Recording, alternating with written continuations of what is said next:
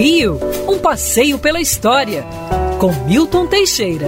Oferecimento Euro 17, o seu correspondente bancário. Amigo ouvinte, no dia 27 de setembro de 1923, foi fundado no solar do Visconde de Souza Franco, na praia de Botafogo, onde depois funcionou o Colégio Andrews, o Automóvel Clube do Brasil iniciativa dos grandes proprietários de automóveis, que eram muito poucos à época, a família Guinle, é, eram assim, talvez os mais notáveis. O Automóvel Clube promovia a abertura e o asfaltamento de ruas e estradas, facilitando a vida para os automóveis. Promovia também uma legislação a favor dos veículos, que até então era bastante precária.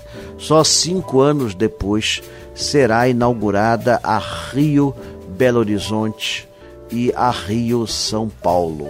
Portanto, vocês veem como nós éramos atrasados, não tínhamos uma estrada interna.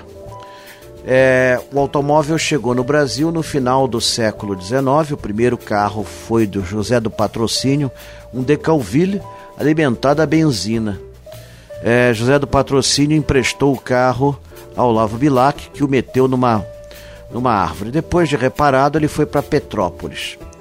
Em 1903, tínhamos é, seis automóveis na cidade, dos quais três no bairro de Botafogo. Por esse motivo, o prefeito Pereira Passos fez a Avenida Beira Mar, em Botafogo, com três pistas. Olha que loucura.